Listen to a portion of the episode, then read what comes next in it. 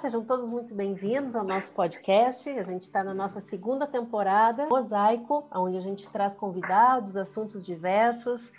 Meu nome é Ana Paula Maranho, eu sou diretora comercial, performance trainer. Renan Lopérgolo, diretor de operações. Daniel Mello, diretor financeiro. Arlen Durigan, assessora de operações. Eu sou Arthur Marinho, um sobrevivente só, né? Porque eu, eu realmente, nas últimas semanas, quem tem me dado. Qual foi nosso almoço ontem, o, o Renan? Oito copos de água, né? E, e um Venvance. É, aliás, isso foi almoço e café da manhã. Então, estamos aqui sobrevivendo arduamente, mas isso que o trabalho enobrece o homem. Eu imagino que, pelo tanto que eu tenho trabalhado, eu devo já ser um duque, um conde, um arquiduque, alguma coisa do gênero. Mas, enfim, uh, estamos aqui para isso e temos que ser muito gratos nesse momento em que a pandemia não afetou nenhum de nós. Infelizmente, lamento aí o, o PEC ter sido infectado, nosso diretor financeiro, estimamos a pronta recuperação, mas ficou quase que assintomático, né? Tomou todas as cautelas, enfim.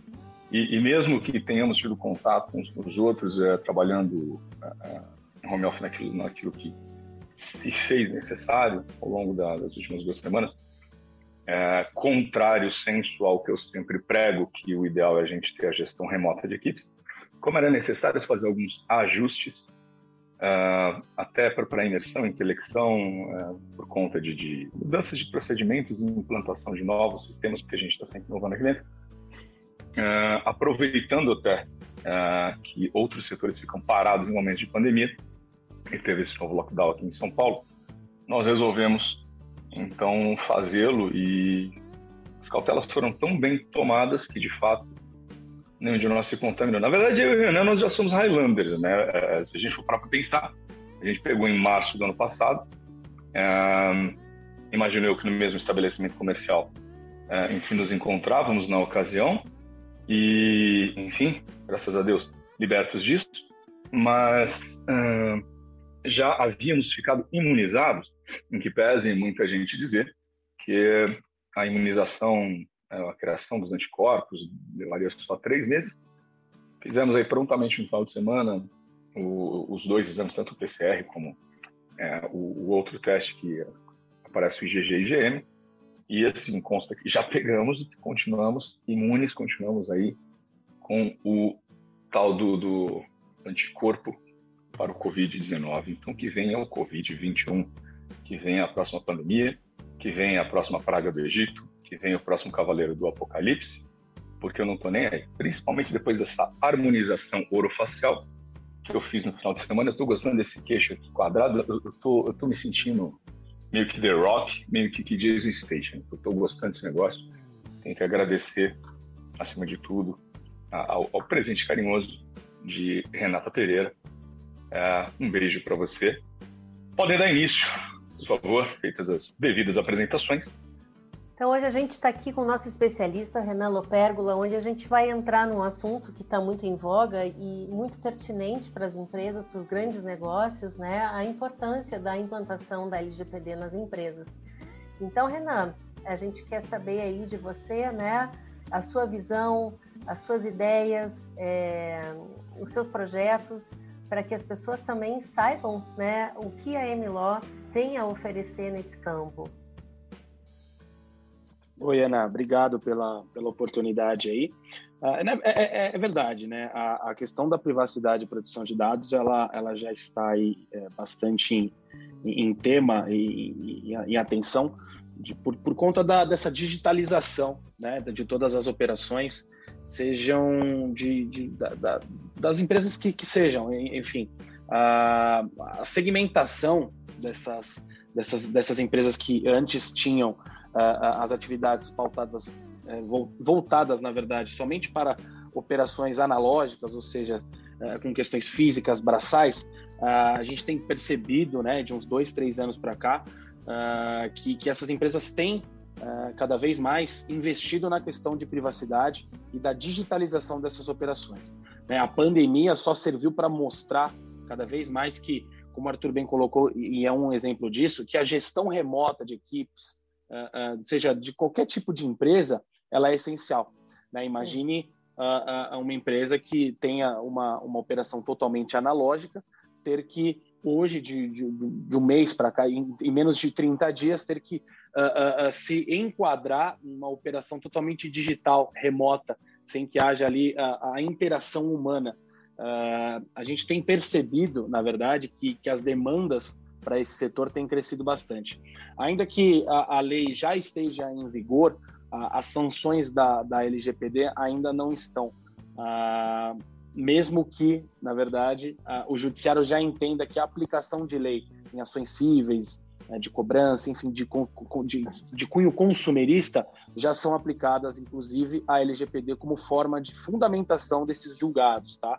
Ah, é até curioso, hoje eu até escrevi um artigo sobre a questão do, do, do, de como as empresas hoje uh, de quais benefícios, na verdade, as empresas hoje recebem ou, ou acabam percebendo investindo em privacidade e proteção de dados.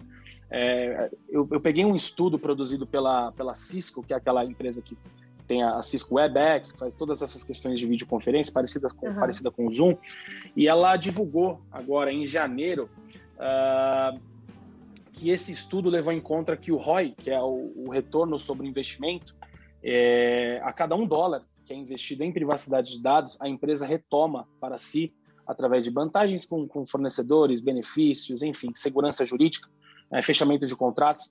Então, a cada um dólar investido, ela recebe 2,2 dólares. Então, a gente está falando aí de um percentual de 270%. Uh, ah, além disso, questões que, que, que acabam até uh, uh, excedendo essas questões comerciais é a própria questão da privacidade e, e proteção dos usuários né, uh, que fazem, uh, que são clientes dessas empresas. Então, por exemplo, uh, um próprio cliente nosso tem cada vez mais é, é, nos procurado para essa questão da digitalização de uma operação que é totalmente analógica.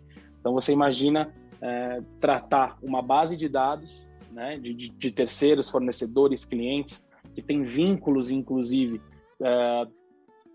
com, com outras empresas, né, com outras bases de outras empresas, que muitas vezes são bases é, de, de, de, internacionais, então tem a questão do conflito com a GDPR, que é a LGPD europeia, né?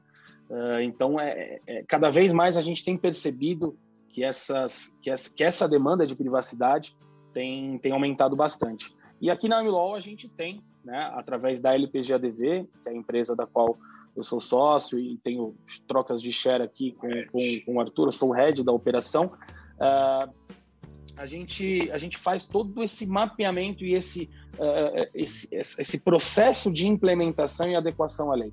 Né? A gente costuma elencar que esse processo ele é granulado, né? de, de geralmente entre três a quatro fases, dependendo do tamanho da organização, em até cinco fases, até para dar mais tempo para os colaboradores é, a, a assimilarem essa, essa, essa nova cultura, essa nova questão de governança corporativa digital, vamos dizer assim, a questão do código de ética da empresa, enfim, que isso seja de top-down, né, da, da, da, dos membros da diretoria para os funcionários até os mais os mais os funcionários mais de, de, de funções mais, mais básicas, enfim, uh, para que isso hoje seja um diferencial competitivo. E isso é um diferencial competitivo. Né? A gente está falando uh, de empresas que hoje, né, a, a, a, todo instante, reportam essa privacidade de dados como um, um potencial competitivo. É, basta ver a, a, última, a última propaganda do Itaú, onde Uh, um rapaz chega e fala: Oi, tudo bem? Você é o Arthur Marinho, 240, o seu CPF é tal, tal, tal. Nossa, mas você é famoso? Não, não sou famoso. Não, eu sei seu CPF, não sei o quê. Ah, então, é, é, hoje, cada vez mais, isso tem, tem se tornado um diferencial competitivo e uh, traz muito resultado para a empresa. Né? Então, uh, a gente tem percebido que cada vez mais isso vai ser um dos pilares do set do compliance, né? Agora com compliance digital, como a gente assim coloca, e que hoje e cada vez mais com essa digitalização que a gente vem percebendo, é, vai ser um diferencial, sem dúvida, na, na, na, na, rotina de todos os de todas as empresas e empresários. Deixa eu te fazer uma pergunta, Renan. No caso, não está ainda em vigor, né? Mas quem se antecipar, quem já estiver colocando, implementando isso na sua empresa, já vai estar tá ganhando tempo e, em consequência, vai estar tá muito à frente de outras pessoas. E isso até mesmo o próprio rendimento empresarial, empresarial funcionamento e tudo, né? Claro, uh, na verdade, uh, a gente acaba sempre uh, deixando bem claro para as empresas né, que a gente está falando de um processo de adequação e implementação a, a, a uma diretriz, a uma lei, no, a uma lei que é nova. Né? E, e a gente está falando muitas vezes de organizações que têm uma base de dados assim absurda, gigantesca. Né? Então Sim. tem todo um trabalho que é, que é necessário ser feito com o pessoal de infraestrutura, com o pessoal de, de, de serviços de inteligência, com o pessoal de, de, da tecnologia da informação, né? Uh, agora a gente tem visto cada vez mais as próprias seguradoras criando um novo produto, que é o Seguros para Crimes Cibernéticos, que a gente tem é, mensalmente, a cada quase que semanalmente a gente vê uh, é, notícias de, de, de furtos e, e, e, ataques cibernéticos a operadoras de cartão de crédito, dados do Serasa, enfim, coisas que a gente te... antes isso não existia. Hoje há essa preocupação e, e, e eu acho que quem, quem se, se tomar essa iniciativa de, de, de começar a se enquadrar com uma, uma brevidade maior acaba saindo na frente porque em média, tá, é, um processo de adequação para esse tipo de, de, de, de, demanda é de no mínimo seis meses. É, isso se a gente estiver falando numa, uma, de uma organização que não tenha uma, uma base de dados tão grande. Né? Isso vai depender, claro, de toda a questão do, do, mapeamento de dados, né? o que a gente chama de data mapping, que é aquele primeiro raio-x que a gente faz dentro Perfeito. da empresa, uh, onde, por exemplo, da, da, onde que vem os dados, uh, para onde eles vão, onde eles são armazenados, por quanto tempo eles são armazenados, uh, se eu tiver alguma solicitação do, do, do, titular de dados pessoais, por onde ele é ouvido, como ele é, como ele é respondido, quais são as evidências é, que eu tenho, né, certificadoras criptografadas de que esse dado ou de que essas informações foram devidamente excluídas, quais as, a, as responsabilidades ou as atribuições legais que dentro da minha atividade empresarial eu sou obrigado a, a, a, guardar esse dado, por quanto tempo, por exemplo, dados financeiros, dependendo da atividade empresarial, se a gente estiver, se a gente estiver falando de uma instituição financeira, uh, pelo, pela, pela norma do Bacen, a empresa é obrigada a manter esses dados guardados e criptografados por cinco anos né, por uma questão de, de, de, de análise eventual de fraude posterior, até mesmo de uma ação uh, contra esse, esse, esse correntista, enfim. Então, é, são várias nuances que, mesmo que a lei, a lei, a lei já está em vigor, tá, Ana? Só fazendo uma pequena correção, a lei está em ah, vigor, certo. o que não está em vigor ainda são as questões das sanções, tá? Ah, As sanções, entendi. elas estão elas, elas já estão é, bem definidas, tá? Salvo melhor juízo, é, é, são, elas estão dispostas no artigo 42 da lei.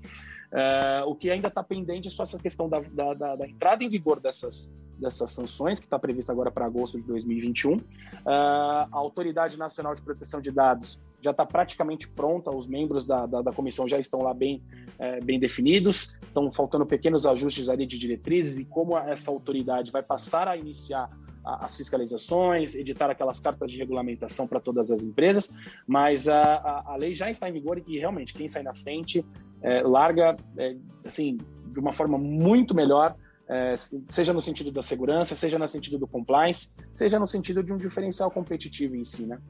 Maravilha, fica aí então a dica, né, para quem tem um grande negócio, até mesmo uma pequena média empresa que não deixe o tempo passar, né, nessa corrida. Eu quero aproveitar para tirar uma dúvida, uma dúvida de consumidor mesmo, assim. É, só empresa tem que se adequar à LGPD, porque a gente acaba associando LGPD muito às empresas grandes, porque elas que acabam mexendo mais com dados, ou qualquer pessoa, inclusive uma pessoa natural, uma pessoa física, tem também é, que se adequar a essa nova norma aí que está em vigor. Oi, Carlen, boa pergunta. Uh, na verdade, se aplica sim, tá? Na verdade, uh, a própria lei dispõe, tá? De que a LGPD, ela se aplica a qualquer pessoa física, vou, vou, vou escrever, vou, vou, expor de uma forma ipsis literis aqui que a lei determina, tá? Se aplica a qualquer pessoa física ou jurídica de direito público ou privado que realize operações de tratamento, que sejam a coleta, produção, recepção, classificação, processamento, enfim, de dados pessoais em territórios nacionais, caso o tratamento tenha como objetivo a oferta ou fornecimento de bens ou serviços. Ou seja, uh, vamos dar um exemplo de um dentista, por exemplo, que ele vai utilizar esses dados uh, ah, para. Ele precisa de, dos seus dados, ele é, uma, ele é uma pessoa física, autônomo, né? Então ele pode utilizar seus dados para ter isso, uh, para fazer a tua ficha, para fazer o teu relatório médico e etc. Então, ele, ele apesar de ser uma pessoa física, ele está sujeito à lei porque ele utiliza esses dados para bens, para, ou para bens ou para uma, uma, um cumprimento de uma, de uma obrigação, enfim, para a realização, exato, prestação de serviço, enfim. Então, ela, ela se aplica assim, tá? Perfeito, Renan. Muito obrigada pela, pela resposta aí, sanou minha dúvida. É, é, basicamente, veja só, eu, eu, eu, assim, eu vou fazer uma singela contribuição para a gente encerrar. É, o Renan ele falou em, em, privacidade e proteção de dados. E, e claro, é, como o digital ele acaba sendo escalável, né, ele tem um alcance muito maior, existem dados é, que são mais e outros menos importantes, alguns que são públicos, outros que não são. Uh, depende também da sua exposição, da sua veiculação na internet, ou onde melhor lhe aprover, enfim, nas redes sociais. Mas, assim, é, o, o, grande problema, não só, por exemplo, a questão da implantação, uma das perguntas foi feita. Dá para implantar, por exemplo, em 20 dias, em um mês, um, um, plano de conformidade, adequação LGPD? Dá é que isso vai ter um, um custo significativo, você vai ter que fazer o que deveria ter sido feito ao longo de seis meses, como ele pontuou e ponderou, para que cada fase seja muito bem absorvida por cada colaborador que for tratar dados, é, pelo pessoal do TI, por quem for manusear esses dados depois da operação, é, pelo controlador de dados, que também está previsto lá na lei, que não vem ao caso agora discorrer, é, mas quem tiver dúvida, fique à vontade, nossos canais estão sempre abertos para questionar, mande direct message, enfim, ou entre pelo contato arroba mlolconsultoria.com uh, ah, ou nos procure nas redes sociais que estaremos à disposição aí quando se der. Uh, de qualquer forma, o problema todo ele reside no impacto que se vai causar no DPO. Por exemplo, o Renan ele tem uma certificação internacional onde ele é um Data Protection Officer. É, ele vai ter que ser o responsável por responder por tudo isso e é óbvio que ele precisa de, de um plano de conformidade, porque não basta você implantar. Você implanta, você treina, você orienta muitas vezes o colaborador, se orienta o sujeito, ou seja, o problema é a interferência humana, tá? não é a máquina em si. É, veja, o cybercrime existe porque existe o maldito de um criminoso por detrás. Não é um, um, um, uma pessoa de bem, né? É, é, um bandido, é um malfeitor, é um miserável. Ou às vezes, por exemplo, existem ofensas que, que podem ser proferidas é, ou exposições indevidas uh, na internet, através de postagens, enfim, onde você de repente tem nem o direito de defesa. Ou você nem se dá o trabalho de, de fazê-lo. Mas aquilo acaba tornando, de repente, um, um, uma verdade absoluta. Até que você faça a contraprova, importa muito pouco depois da contraprova. Ponto 2. É, existe o tal do assassinato de reputação, mas eu, até faço minhas aqui as ponderações do Ícaro de Carvalho. É, às vezes você tem uma fake news é veiculada. Se você não é uma figura pública, se você não vive de imagem, se você é um prestador de serviços, se você é uma pessoa comum, tá, vamos dizer assim, não que sejam incomuns, né, subcelebridades ou enfim, chame como vocês quiserem, esses Instagramers ou YouTubers ou Rock. Uh, mas se você pega, por exemplo, tá? Eu me lembro que o próprio Ícaro uma vez postou sobre o negócio do que você acha do aumento do preço do arroz. E como ele trabalha fundamentalmente, é, funda, é, fundamentalmente com, com, com, marketing, ele falou, cara, é, começa a ganhar mais, você não vai se preocupar com o preço do arroz. Ou seja, pode reclamar, agradece, vai trabalhar. E pensa numa forma de, para cada problema, trazer duas soluções. Muito bem. O que foi feito ali naquele caso? Começaram a compartilhar até cair no todo de Felipe Neto. Que deixo claro aqui que é uma das maiores desgraças, e espero que chegue a ação de indenização uh, em relação ao que estou prolatando e proferindo a ele, mas é uma das maiores desgraças que, que eu vejo nesse país, porque ele tem um secto né, de, de, de comensais, e estou usando comensais quando na verdade gostaria de dizer imbecis, e aí quando você começa a ver essa, a, a, o alcance em si, às vezes a publicação ela teve um alcance até alto, mas aí você começa a olhar com calma Aí tem lá aqueles, é, os árabes, né, que, que não existem na, ali naquele caso. Aí tem o chinês que escreve qualquer coisa. Aí tem outra coisa que vai só repostar. E aí tem um comentário na sequência só. Ou um like só. Então, não tem esse alcance tão grande. É, isso, por óbvio, é uma manipulação de, de perfis fakes. E, e, é isso que tem que ser coibido e evitado. Então, indo tanto na pergunta da Karen como na, na, na pergunta que foi feita por você, Ana Paula, é, para o Renan, problema em si é o ser humano. O ser humano, quando, enquanto ele não se adequar a, a um plano de conformidade, as coisas não vão funcionar. Se você agir de forma correta, direita, estreito, é, enfim, a, a, sua vida pública na, nas mídias sociais ou aquilo que você divulgar de dados, ou se for a sua atividade, o tratamento, a coleta, sei lá, prestando serviço através disso, é, é, ela vai se refletir na sua conduta fora da Matrix, né? Quando você estiver desplugado, quando você estiver aqui no mundo real, é a mesma coisa. Então, o, o, problema reside como o Renan falou, as mais das vezes, no código de conduta, quando é que, aliás, quando ele existe dentro de algum lugar. Então, você precisa ter um código de cultura, que, como ele falou, tem que ser top-down. Então, o exemplo tem partir da diretoria para baixo, ou dos sócios para baixo, enfim. É, e, e, se o sujeito, porventura, é um profissional liberal autônomo, como ele citou o exemplo do dentista, que não precisa, uh, para clinicar, uh, ainda que ele vá lidar com dados sensíveis, ele vai ter que ter o prontuário do, do paciente, coisa, pode ter de forma digital, até para facilitar a vida dele e, e, e para ter uma estrutura mais enxuta mesmo. Uh, eu sonho com um mundo sem fios e sem papéis já há mais de, de deixa eu ver aqui, 13 anos. E, enfim, quando você se dá conta de que você tem uma responsabilidade para com a evitação da vazão desses dados, você se preocupa com seguranças com, como criptografia, troca de senhas de tempos em tempos. É, é óbvio que se você não o fizer e você tiver dados, é, mesmo você sendo a pessoa natural, ou seja, pessoa física, tiver dados que sejam tratados, operados, controlados, enfim, você vai ser responsabilizado pela lei. A lei é uma só para todo mundo. Então, é, é óbvio que tudo vai pressupor o bom senso. Infelizmente, eu ainda não aprendi a engarrafar bom senso, senão venderia ele na farmácia ou venderia nos supermercados e, com toda certeza, talvez vivêssemos num mundo melhor. Sendo essas as minhas contribuições, encerro por aqui, agradeço a participação de todos. Uh, deixo para vocês as palavras finais é isso, acho que o Arthur finalizou muito bem, né? E aí cabe uma boa reflexão da gente ver o nosso papel diante de tudo isso, né? Porque para é, até mesmo no mundo digital tem um humano por trás, né? E aí vai depender dos seus atos. Então, achei muito bacana mesmo, Arthur, a sua ponderação. E como a gente fala, a gente está sempre à disposição para dúvidas, sugestões. Nos sigam nas redes sociais, no Instagram, am.law no LinkedIn, no nosso site também, mlogonstoria.com e até o nosso próximo episódio. Obrigada! Mm-hmm.